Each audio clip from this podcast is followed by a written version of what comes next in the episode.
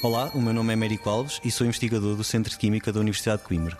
O projeto do qual eu faço parte uh, visa sintetizar novos compostos que demonstraram ter uma atividade antimicrobiana de largo espectro, sendo ou abrindo portas para uma possível nova geração de medicamentos.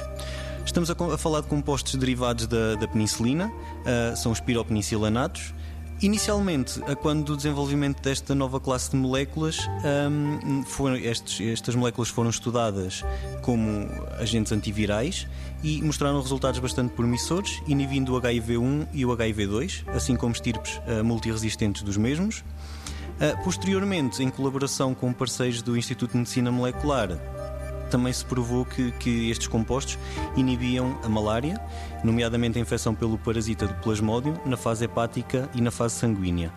Atualmente encontramos-nos a, a estudar o mecanismo de ação destes compostos, porque fomos nos percebendo que, que eles podiam ser, então, como eu já referi, agentes antimicrobianos de largo espectro e fomos, decidimos estudar a sua inibição perante outros agentes patogénicos, nomeadamente outros vírus, vírus respiratórios e estes compostos também mostraram uma, uma elevada atividade contra o vírus do influenza e o SARS-CoV-2.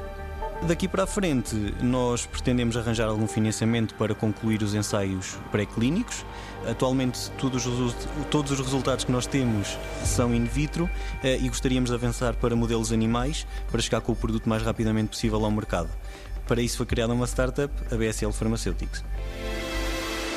90 Segundos de Ciência é uma produção conjunta Antena 1, ITQB e FCSH da Universidade Nova de Lisboa, com o apoio da Nova Artis.